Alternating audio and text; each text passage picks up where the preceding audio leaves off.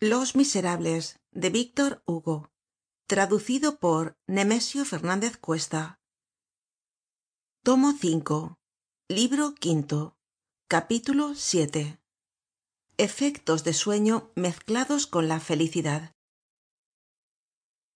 Los amantes se veían diariamente. Cosette iba a casa de Mario con el señor fauchelevent. es al revés de todas las cosas decía la señorita gillenormand la futura viene al domicilio del novio para que éste le haga la corte.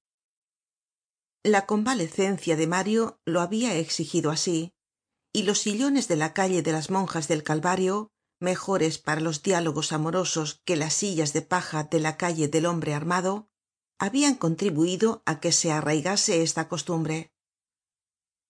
Mario y el señor fauchelevent se veian pero no se hablaban. Parecia plan convenido toda jóven necesita un rodrigon cosette no hubiera podido ir á casa de mario sin el señor fauchelevent. De modo que éste para mario era la condicion de cosette condicion que él aceptaba. Al discutir sobre política aunque vagamente y sin determinar nada bajo el punto de vista de la mejora general de la suerte de todos llegaban á decirse algo mas que sí ó no. Una vez con motivo de la enseñanza que mario queria que fuese gratuita y obligatoria multiplicada bajo todas las formas prodigada á todos como el aire y el sol. En una palabra respirable al pueblo entero fueron del mismo dictamen y casi entraron en conversacion mario notó entonces que el señor fauchelevent hablaba bien y hasta con cierta elevacion de lenguaje. Faltábale sin embargo no se sabe qué. El señor fauchelevent tenia alguna cosa de menos que el hombre de mundo y alguna cosa de mas mario interiormente y en el fondo de su pensamiento dirigia todo género de preguntas mudas á aquel señor fauchelevent que era para él simplemente benévolo y frio ocurríanle de vez en cuando dudas sobre sus propios recuerdos. Habia en su memoria un agujero un punto negro un abismo abierto por cuatro meses de agonía y en él se habian perdido muchas cosas. Preguntábase si estaba bien seguro de haber visto al señor fauchelevent á un hombre tan grave y tan sereno en la barricada.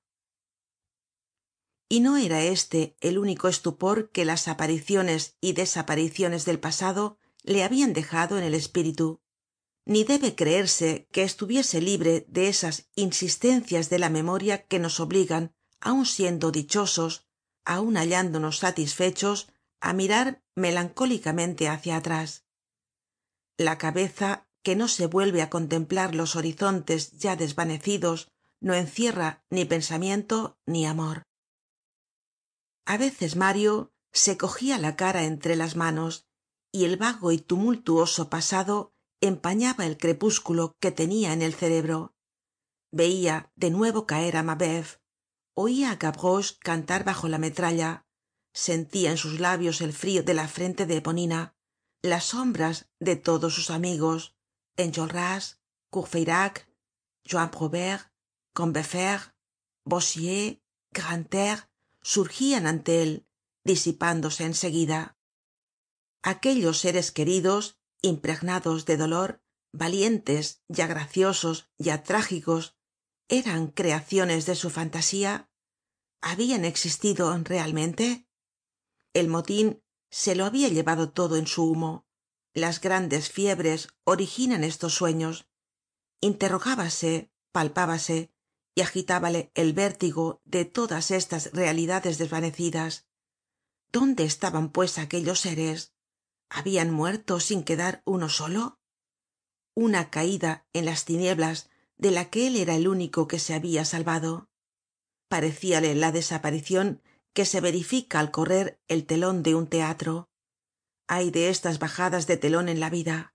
Dios pasa al acto siguiente. Y en cuanto á él era la misma persona que antes pobre entonces ahora rico abandonado hacia poco tenia ya una familia. Desesperado recientemente iba á casarse dentro de unos dias con cosette. Figurábasele que habia cruzado al través de un sepulcro penetrando en él negro y saliendo blanco. Los demás se habian quedado en la sombra. En ciertos instantes aquellos seres del pasado apareciéndosele formaban un círculo alrededor de él y le oscurecian pero pensaba en cosette y volvia á estar tranquilo. Necesitaba de esta felicidad para borrar de su memoria semejante catástrofe. El señor fauchelevent figuraba casi en aquella comitiva de muertos.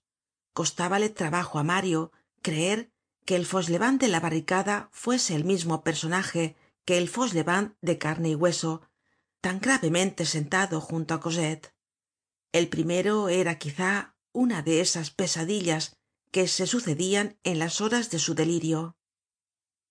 Por lo demás atendida la diferencia de índoles no habia posibilidad de que mario dirigiese ninguna pregunta al señor fauchelevent ni era fácil que le ocurriese tal idea. Hemos hecho alusion antes de ahora á este pormenor tan característico. Dos hombres poseedores de un secreto y que por una especie de tácito convenio no hablan de él una palabra es menos raro de lo que se cree. Una vez sola intentó mario romper aquel silencio. Hizo intervenir en la conversacion la calle de la chanvrerie y volviéndose al señor fauchelevent le dijo conoceis perfectamente esa calle no es verdad qué calle la de la no tengo ninguna idea del nombre de esa calle contestó el señor fauchelevent con el tono mas natural del mundo. La respuesta que se referia al nombre de la calle y no á la calle misma pareció á mario mas concluyente de lo que en sí era. Decididamente pensó he soñado. Ha sido una alucinacion alguno que se le parecia sin duda. El señor fauchelevent no estaba allí Fin del capítulo 7